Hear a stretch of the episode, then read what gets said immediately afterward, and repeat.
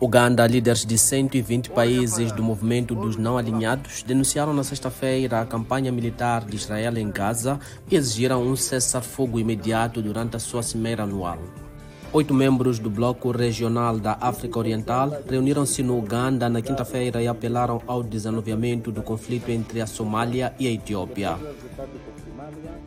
O secretário de Estado norte-americano Anton Blinken deslocar-se-á a Cabo Verde, Costa do Marfim, Nigéria e Angola na próxima semana.